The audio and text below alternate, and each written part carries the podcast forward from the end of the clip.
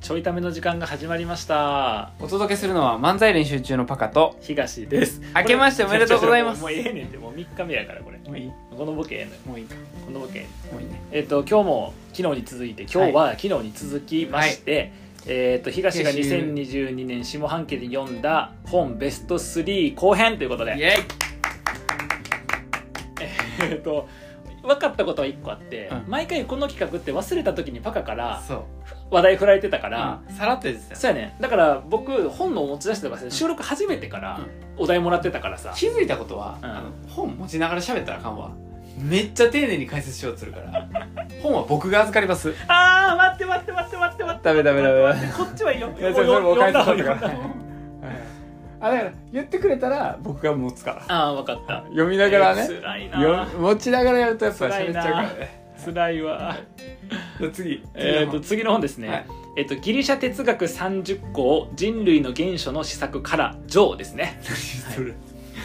何そのタイトルああの哲学って、あはいはいそのいろんな分類方法があんねんけど、はい一個にその時代ごとの分類っていうのがあって、うんえっと、最も古いのってギリシャ哲学と言われうるん古代ギリシャにその哲学が初めて始まってうんでそこからその哲学とか西洋の、ね、思想の歴史が始まるみたいな言われてるんねんけどそのギリシャ哲学という範囲の中で、はいはいまあ、を主に研究してる草壁先生という方が、えっと書いてる本やねこれなんでこの本を買ったかというと、うんあこの本ねクソ分厚いんよ。あのさっき言っていい、うん僕ちょっと今ペロペロめくったんやけどすごい赤のラインと赤い字の書き込みがたくさん見られますねこれねああのさっきの違法人も書き込んでますよ。え小説も結構小説も書き込んでる小説もあとあの制作 もデカードのやつも当ビジネス然書だけでまあそっちはわかるちょっと哲学やから、うんあの小説も書いてますよ全然小説にも書き込んでるんですか、はい書き込んでますねはいはいはいはいで、えっと、この本はあの、はい哲学 YouTuber の、うんあそういう人がおるんやけど、はいあのそのネオ高等ユーミンさんっていう方がいて、ネオ高等ユーミンさんが、うんこの人がめっちゃすごいって言って、うんで、えっと、ネオ高等ユーミンさんも哲学の院出てて、うん主にその古代ギリシャの哲学をためとってねなるほどで、えっと、今はあの研究者じゃないんやけどでその、あのこの草壁先生のことを草壁クレスって呼んでてんなんかほらあのアリストテレスとかさあなんかエンペドクレスとかそういうさことそうねいう系の話と同じように草壁草壁クレスって呼んでて、はいはいもうすごいと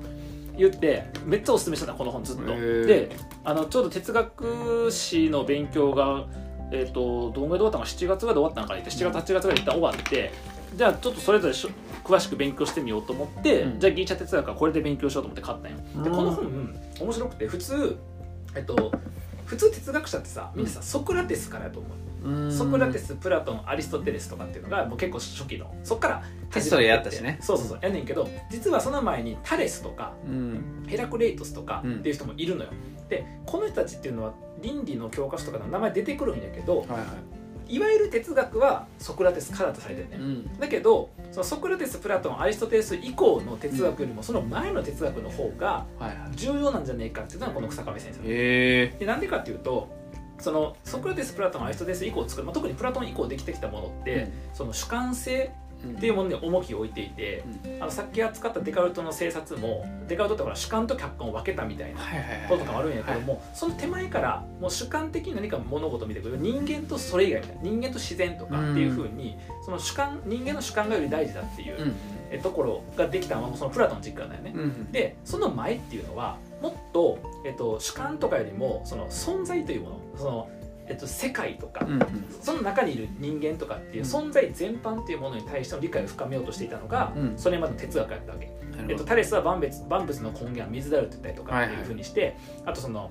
他の人はさ空気であるって言ったりとか火であるって言ったりとかするんやけどそういうなんか世界全体の仕組み世界の存在全部をどう明らかにしていくのかっていう自然哲学とかって言われるんだけどそういうふうに見とったところから、ソクラテスさんって善とはだからその勇気とはとかさ死は何かはいはいっはていそこはプラトンが善のイデアとか言ったりとかアリストテレスが何とかってこれになっていくわけ、っていうふうにどっちかっていうとその存在っていうものをより重視して人間よりも大きいもの世界とか自然とかも含めた存在っていうものを大事にしていた時期から、うん人間の主観っていうものを大事にする時期に変わったのが、へーそのソクラテスプラトンアリストテレスからのねなるほどでもこの状況ずっと続くやんデカルト以降カントヘーゲル、んで今の現代もずっとそれなわけ続くやんって言われても知らないですよねでもほら科学ってそうやん科学って人間が自然をどう扱うのかっていうう確かより人間の主観的なものと客観的なものっていうのを分けて、うん主観によって客観をコントロールするみたいな世界になってったわけやんか、その状況を見てくださいと今今の環境問題もそう戦争とかテロもそうっていう風になっていくわけよね。なるほどでその状況がそもそもそういう思想史的にはそのギリシャ哲学の中でもソクラテス以降のプラ特にプラトン以降の中で固まってきてしまった考え方でその前の存在を扱ってた時に我々は回帰しないといけないんじゃないかっていうのがえこの、まあ、回帰するまでは書いてへんねんけどそのギギリシャ哲学の歴史の再解釈をしましょうっていうなるふうほどにやってる本なの。ー、え面白いと思ってだって今までさソクラテスがとかってさプラトンとかすげえってなっとって、うんそれまではなんか万物の根源水意味不明みたいな感じだったわけそのうん全体的なこの教わり方としてはでもそっちがより重要だったんじゃないかっていうー、なるほことを教えてくれた哲学の見方っていろいろあるし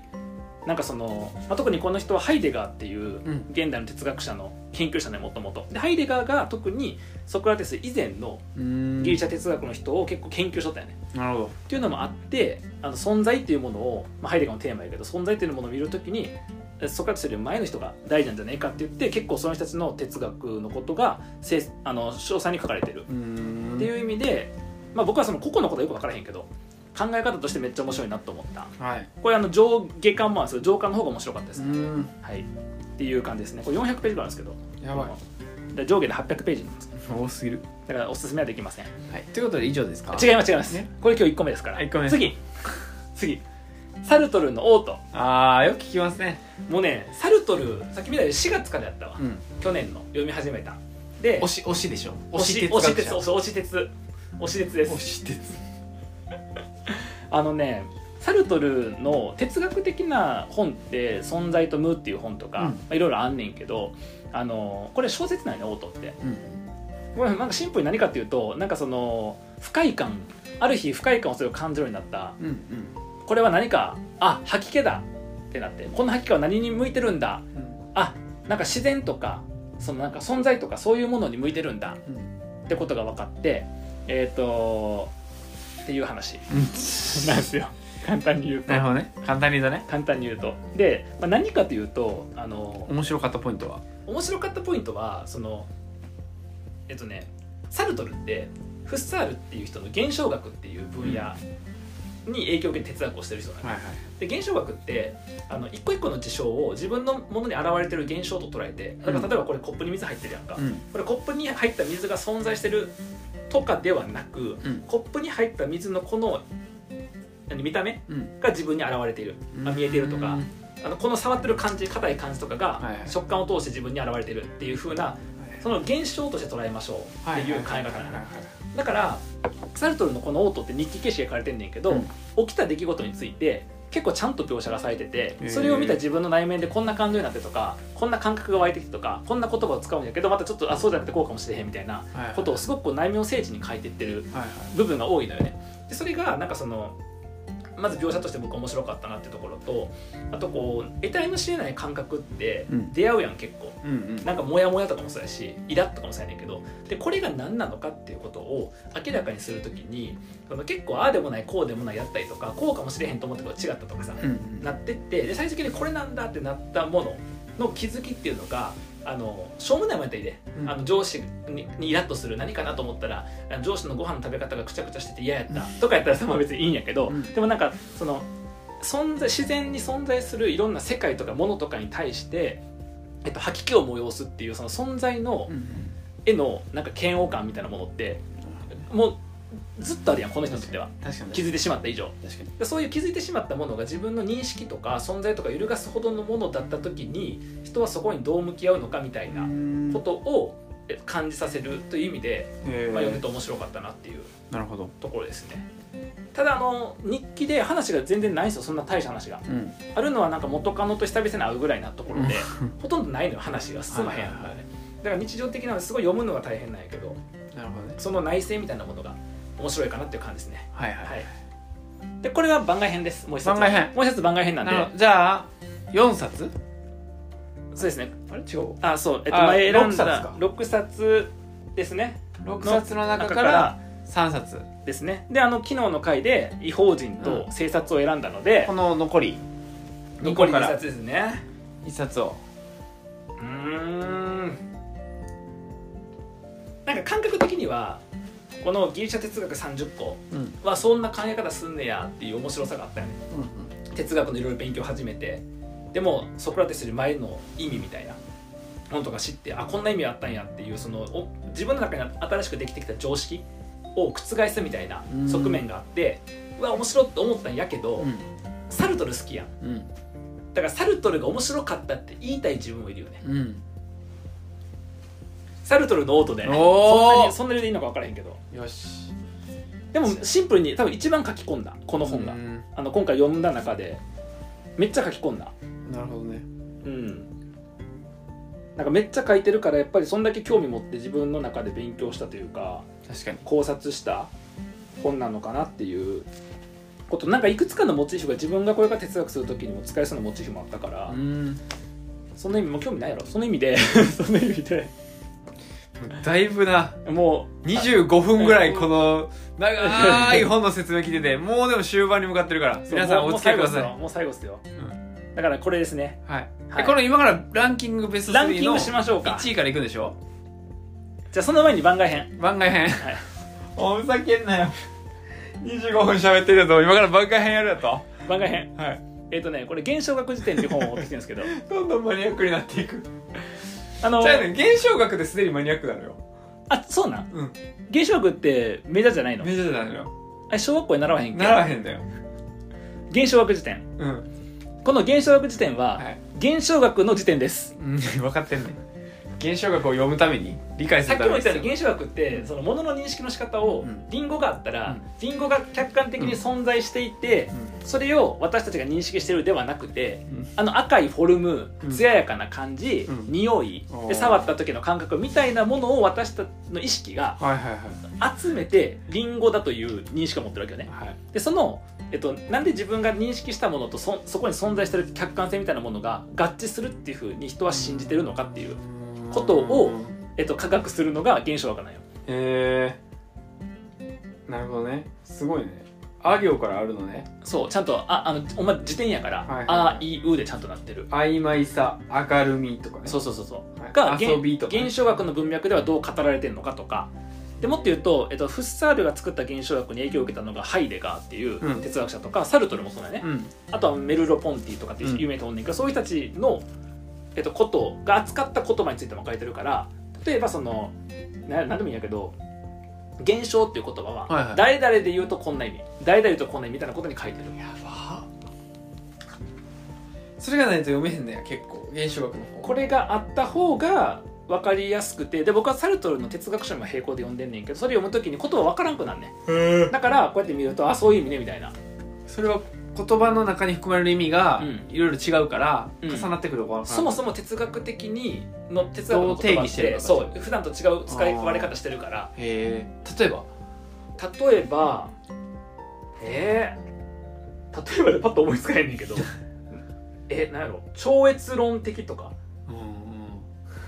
ん超越論的って言葉使わへんよな、うん、うん、使わへんっちょっとこの通りで言ってみようか超越論的だからそのていう言葉が出てきた時になんだってなってそうそうそうれを超越ってなんだとか超越論的って、まあ、そもそも超越論的って関東とかの言葉よく出てくるんだけどえだから超越論的って調べると例えばスコラ哲学ではアリストテレスの範疇をえー超えて全ての存在者に適用される属性について言われたその意味はカントでは消えて認識を可能にする認識に先立つ条件つまり認識に際して我々が持つアプリよりな形式や、えー概念に関わる形式的あ経験的認識の条件ということから先見的とも訳されるフッサールではこの中でカントではこうフッサールではとかで超越的なものの基礎づけの理論として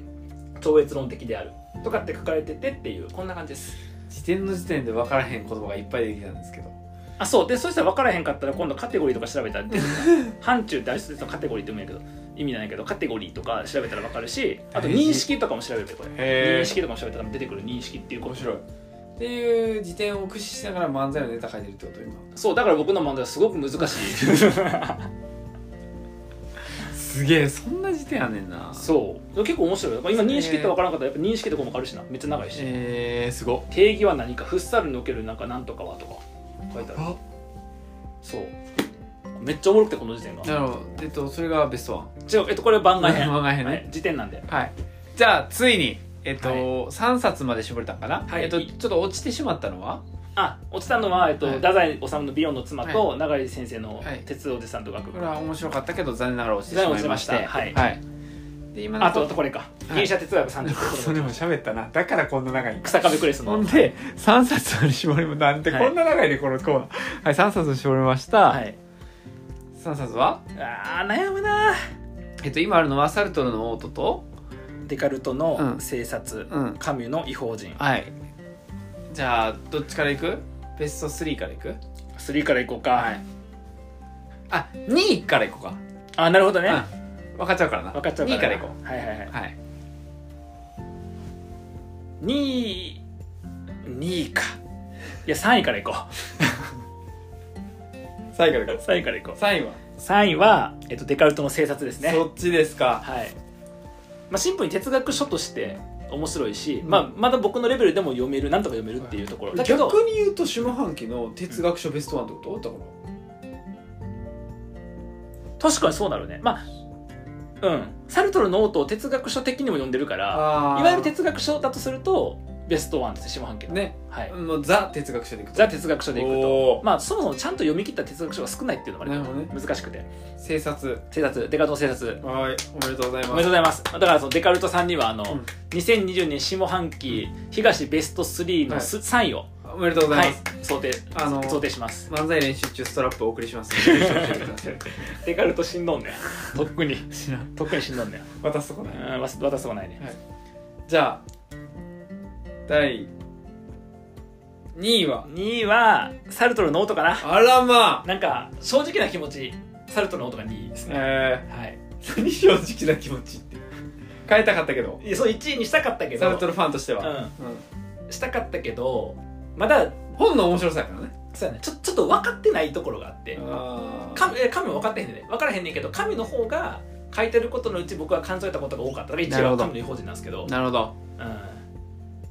小説やんね異邦人ん、小説っすねオートは小説小説だけどまあいわゆる哲学小説哲学小説っていうというかちょっとなんか半分ずつみたいな感じのえ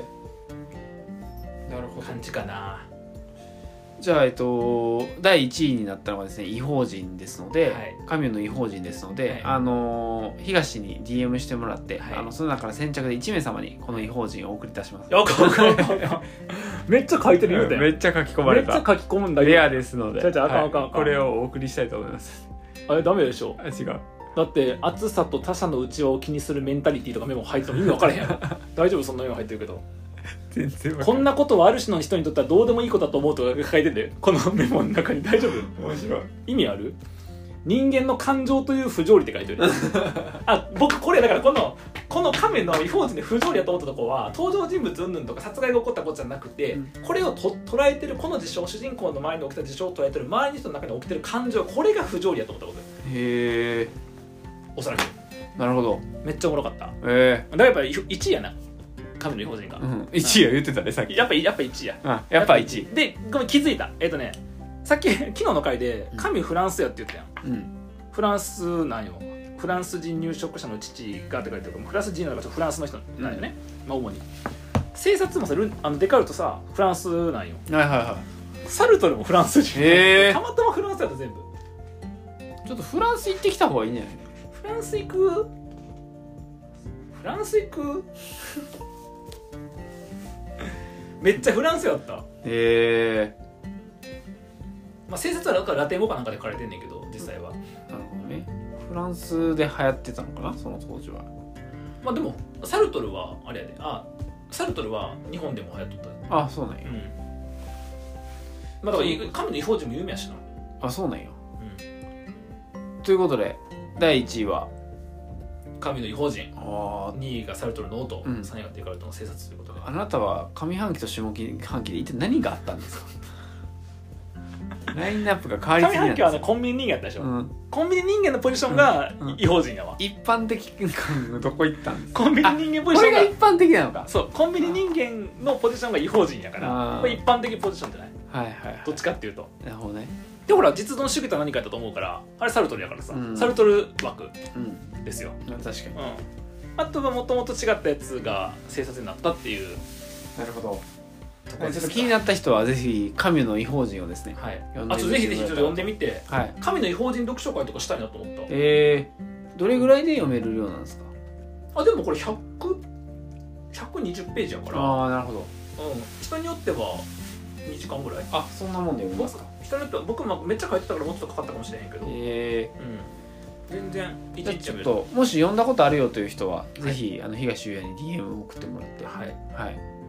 感想など、うコメントでいただけたらなとそう思いでますすねあのともしあのこのベスト3が、うんえっと、私も同じベスト3でしたって人がいたら、うん、私が今年読んだ本下半期読んだ本のベスト3と同じでしたって人がおったらぜひ連絡ください怖いからやめてください、